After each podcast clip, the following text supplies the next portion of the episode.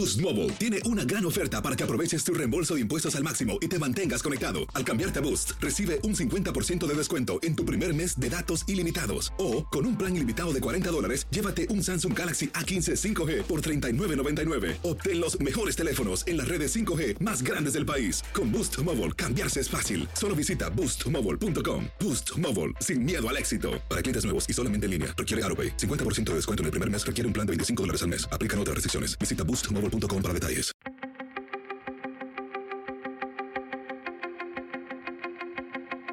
Temas importantes, historias poderosas, voces auténticas. Les habla Jorge Ramos y esto es Contrapoder. Bienvenidos al podcast. Hay que seguir hablando de la guerra en el Medio Oriente, pero esta vez lo queríamos hacer de una forma distinta.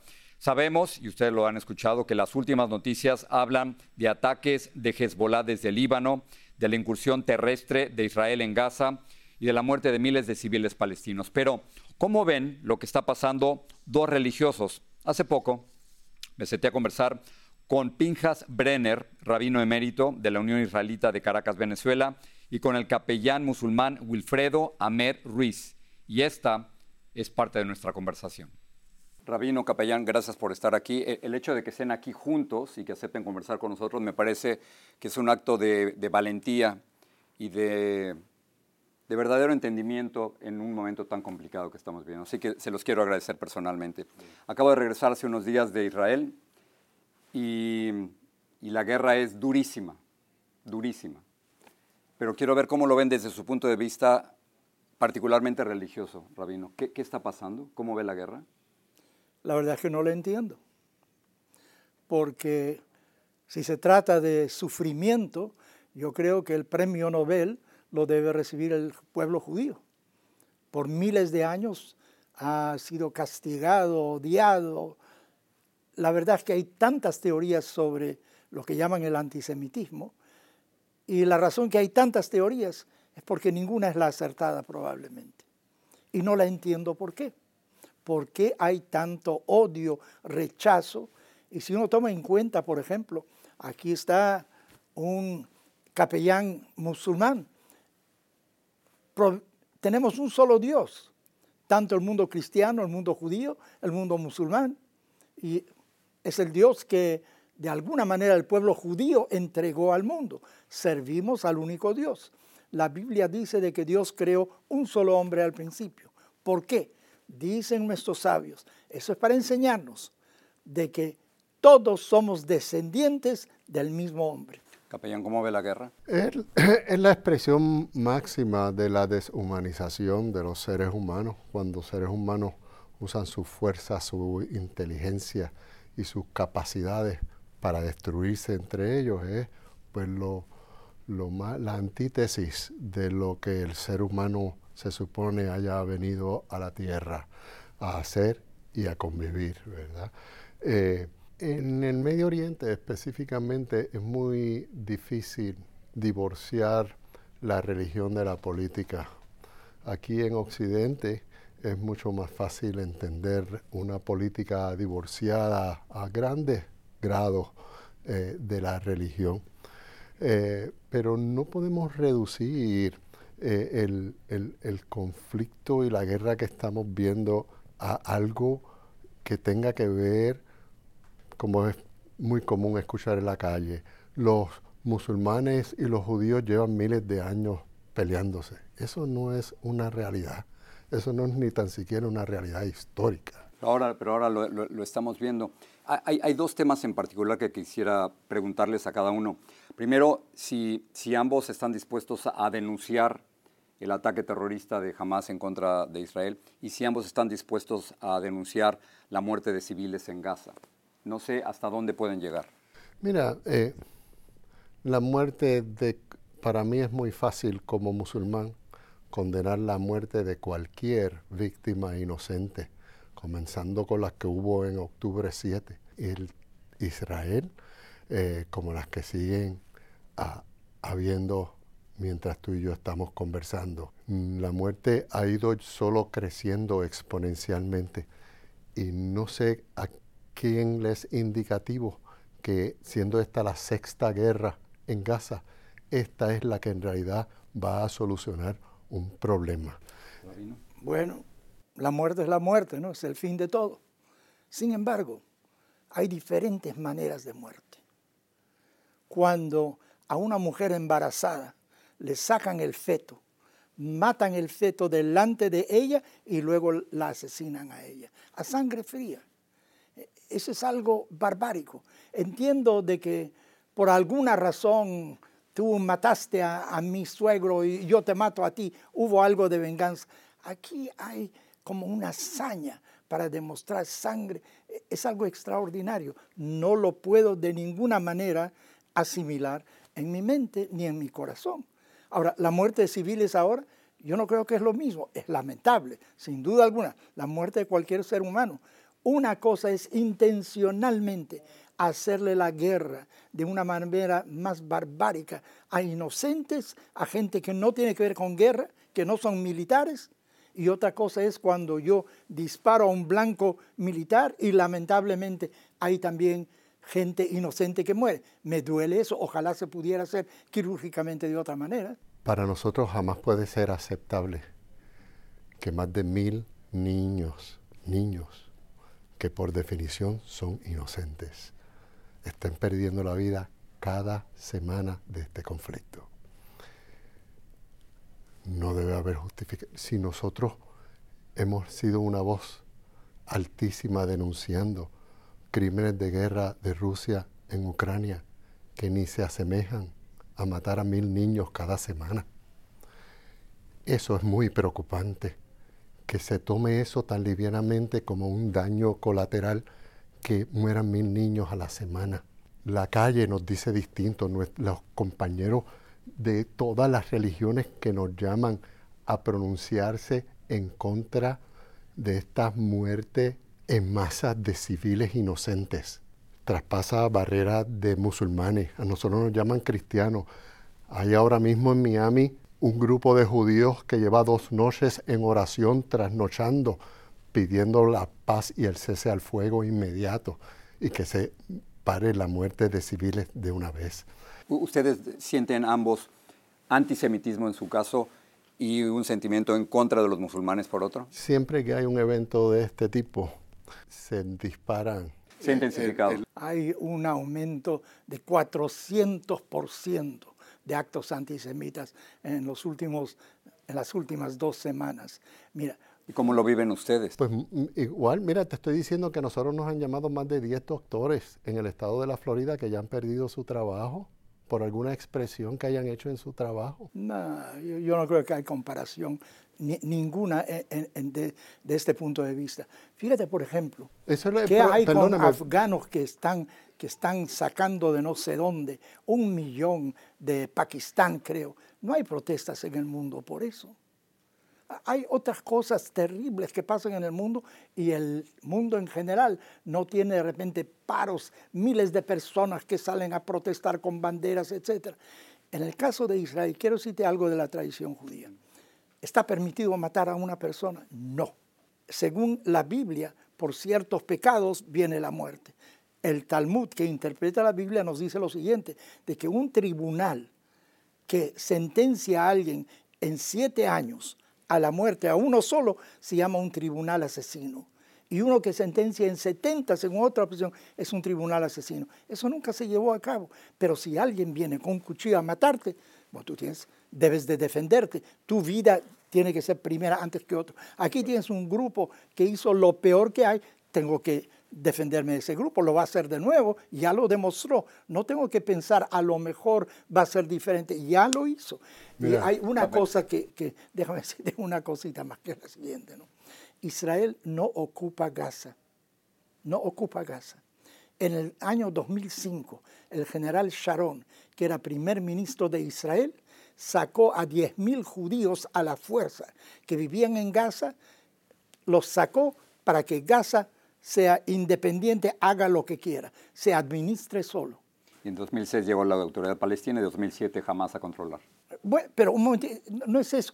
Tú fíjate qué ha hecho Israel con su territorio. Tú acabas de estar en Israel, has estado en Tel Aviv, has estado en Jerusalén, has visto lo que ha hecho el israelí con la tierra que tiene. Fíjate lo que han hecho en Gaza. Pueden hacer pasar, lo mismo. Capellán. Pues mira, si tú tuvieras mi edad, 56, 57 años, y fuera un residente de la Cisjordania, yo hubiera nacido, me hubiera educado, me hubiera hecho abogado, hubiera trabajado en la Marina como trabajé, luego me hubiera hecho capellán, trabajé en la Marina de Estados Unidos nuevamente. Todo eso, desde mi nacimiento hasta el día de hoy, bajo la ocupación de la bota militar. No tan solo he vivido bajo la ocupación de la bota militar, esa es la circunstancia donde la autoridad máxima en la Cisjordania es la autoridad militar israelí. Mientras desde que yo nací hasta ahora han llegado 750 mil colonos judíos de Israel a tomar pedazos de mi tierra bajo la protección del ejército de Israel y enclavar asentamientos y decir esto es ahora tierra de Israel, tierra judía. Por eso es que los discursos de Netanyahu al respecto lo que hablan siempre es que Judea y Samaria, lo que es la Cisjordania, van a ser parte del gran Israel. en esos sitios, Jorge, donde no está jamás, donde no está jamás en la Cisjordania. Que la autoridad palestina controla. Eso es la circunstancia de ellos, vivir en esa ocupación militar ya generacional. En el otro lado, sí salieron las tropas de Israel, pero desde que salieron ha habido un bloqueo aéreo, terrestre y marítimo del ejército israelí, donde hay una falsa impresión de nosotros le dejamos eso y ahora mira el gobierno que ustedes tienen, como si nosotros le impusiéramos responsabilidad al pueblo de Cuba por el gobierno que tiene Cuba. ¿Por qué entonces le quieren imponer responsabilidad a los dos millones de personas en Gaza que viven bajo esa misma opresión de la gente que tuviste atacando? Esa es la, la cuestión política. Déjenme saltar a la cuestión religiosa, si les parece bien. ¿Cómo no? Entiendo sus posiciones que son totalmente dispares. Como religiosos, ¿usted puede perdonar a los palestinos? ¿Usted como religioso puede perdonar a los israelíes? Mira, lo que pasa es que si alguien no me ha hecho una ofensa directa a mí, ¿por qué yo tengo que perdonarlo a él? Yo creo que el pueblo judío que está en Israel y el pueblo palestino que permanece ahí y los que tuvieron que salir obligados y los que jamás se les ha permitido regresar, que son otros millones de personas, eso sí tienen muchos amens. Pero me pregunto si, si, tienen que perdonarse unos a otros para poder dar el primer paso hacia la paz, Rabino. Yo creo que el perdón es una facultad de Dios. Yo no tengo facultad de perdonar a nadie, nadie se confiesa ante mí. De eso no se trata. Se trata de convivir. La verdad es que en 1948 Israel declaró su independencia. Ahí el pueblo palestino podía muy bien haber establecido un Estado al lado de Israel, no lo hizo. Desde 1948 hasta el 67, Jordania mandaba ahí. ¿Por qué no hubo un Estado palestino independiente? Yo personalmente estoy de acuerdo totalmente con que haya un Estado palestino independiente. Punto. Pero, Two-State Solution, la solución de dos estados. 100%. Pero, Usted también. Pero, sí, pero esa no es la posición de la quienes están gobernando. Pero, un, momento, pero un, un, momentito, un momentito. No es cuestión de quién quiere. El pueblo palestino tiene que querer. Pero tú no puedes tener un pueblo cuya razón de ser es aniquilarte a ti. Es que eso no es cierto, eso es lo de los extremistas. Jamás tiene en su acta constitutiva, eh, de, están cantando ahora, Palestina será libre del río al mar. Del río se refiere al río Jordán, al mar es el Mediterráneo. ¿Qué pasa? Israel está entre el Jordán y quieren Palestina sea todo. Mira, el problema en el fondo es que por alguna razón el Islam considera de que Israel no puede estar en esa región. Donde ha pisado el Islam ya no puede estar alguien diferente. Si tuviera otra actitud, ¿quién necesita más territorio? Mira, hoy en día lo que vale es el cerebro, la inteligencia artificial. Pérez decía lo siguiente, nosotros no podemos crecer, crecer sí, no podemos crecer horizontalmente, tenemos que crecer verticalmente. Capellán. Pues mira, primero permítame corregirle, eh, Rabino, no es cierto que el Islam tenga esa propuesta que usted acaba de decir, de que no exista, de, de hecho, sea de paso, la gente del libro la gente que... Yo no puedo hacer mis cinco oraciones, yo cierro y todos los musulmanes del mundo cierran sus cinco oraciones pidiendo a Dios por la bendición de Abraham y los hijos de Abraham. Usted está si yo no digo eso de Palestina. si yo como musulmán no hago, no cierro mi oración pidiendo bendiciones para Abraham y los hijos de Abraham y las salutaciones de Dios a, Abraham y a los hijos de Abraham, yo no he completado mi oración apropiadamente. Eso no es una opinión mía ni que sea mi oración personal. Lo que te tengo, lo que te quiero decir es que eso está enraizado en el ritual musulmán diario, el pedir por la gente, por Abraham y los hijos de Abraham, las bendiciones de Dios y la ¿Usted reconoce el, derecho del Estado de Israel de existir?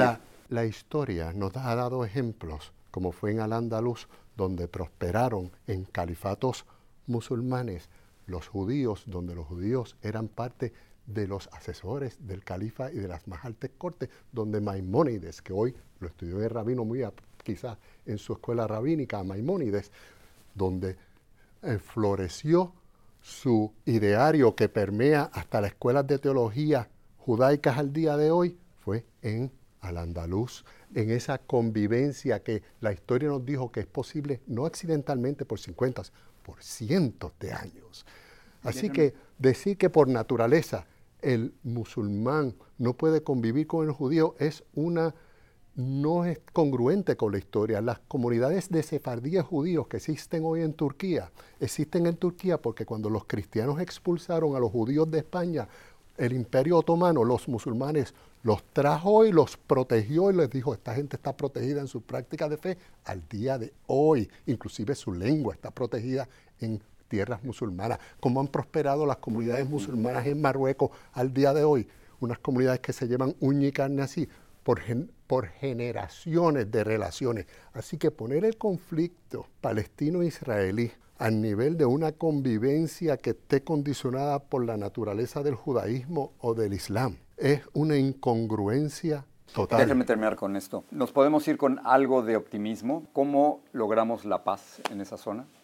En mi opinión personal, yo creo que los dos estados a los cuales yo estoy de acuerdo que existan, en el futuro inmediato, no. ¿Por qué no?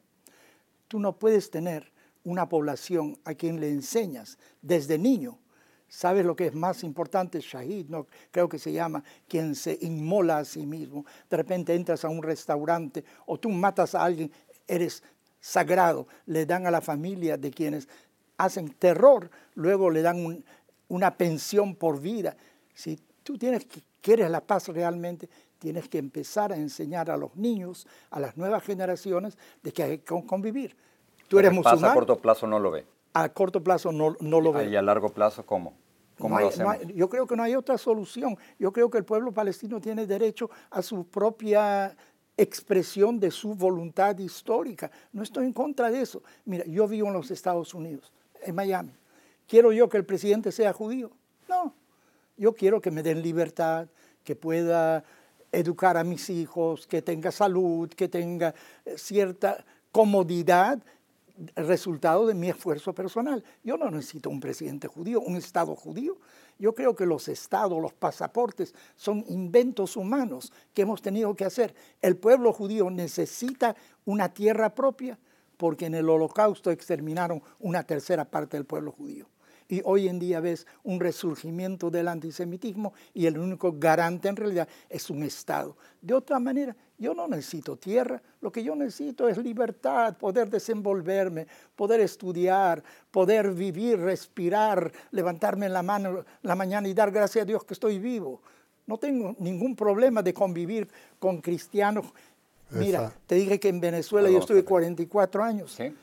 No quiero decir que mis mejores amigos, pero entre mis mejores amigos hay sacerdotes prelados cristianos. Yo acabo de almorzar hace dos semanas con el nuevo cardenal que hay en Venezuela, Padrón, quien fue conmigo a Israel y pudo comprobar que recién después de 1967, que Jerusalén está en manos de Israel, todo el mundo puede ir a adorar a los lugares sagrados que le son importantes a su país. Eso es lo que hay en Israel. Tú has estado en Israel, dime tú. Varias veces. Ah, hay en Israel, tú puedes movilizarte bien. Eh, se persigue a homosexuales, se persigue a quienes tienen ciertas desviaciones. La mujer tiene el mismo derecho que el hombre en Israel o no. Fíjate lo que hay en, en los países circundantes. Cada quien hace lo que quiere en su país, no me meto. Pero no vengas a, a Israel y matar de la manera más cruel imaginable a civiles. Eso no es cuestión de perdonar, es algo inhumano. ¿Cómo salimos de esto? ¿Cómo se encuentra la paz en, el Medio Oriente? La paz se encuentra cuando se reconozca que esas mismas aspiraciones que describió muy bien el rabino que tiene para sí y su vida son exactamente iguales a las aspiraciones de los palestinos. Que los palestinos no están para irse, como sugieren a veces, para Egipto o Jordania, porque ellos no son egipcios ni jordanos, ellos son palestinos. Y ellos quieren vivir en Palestina y gobernarse dignamente, no vivir 75 años ya diciendo, por ahora no.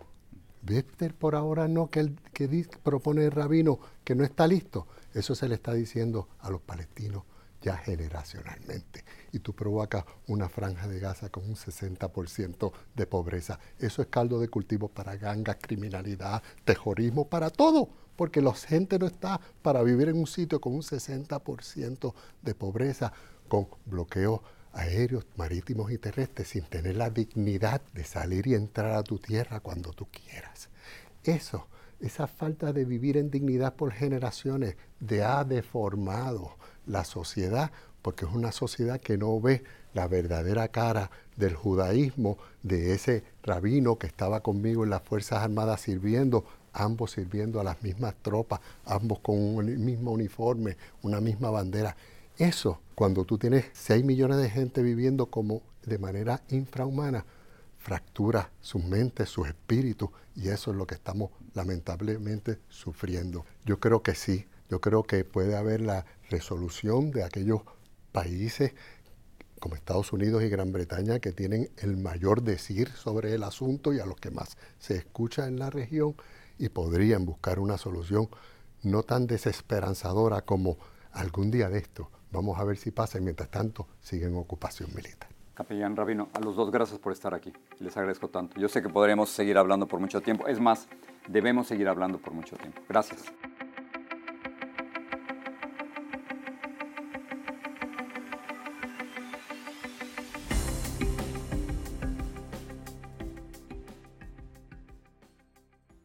Boost Mobile tiene una gran oferta para que aproveches tu reembolso de impuestos al máximo y te mantengas conectado. Al cambiarte a Boost, recibe un 50% de descuento en tu primer mes de datos ilimitados. O, con un plan ilimitado de 40 dólares, llévate un Samsung Galaxy A15 5G por $39.99. Obtén los mejores teléfonos en las redes 5G más grandes del país. Con Boost Mobile, cambiarse es fácil. Solo visita boostmobile.com. Boost Mobile, sin miedo al éxito. Para clientes nuevos y solamente en línea, requiere AroPay. 50% de descuento en el primer mes requiere un plan de 25 dólares al mes. Aplican otras restricciones. Visita para detalles.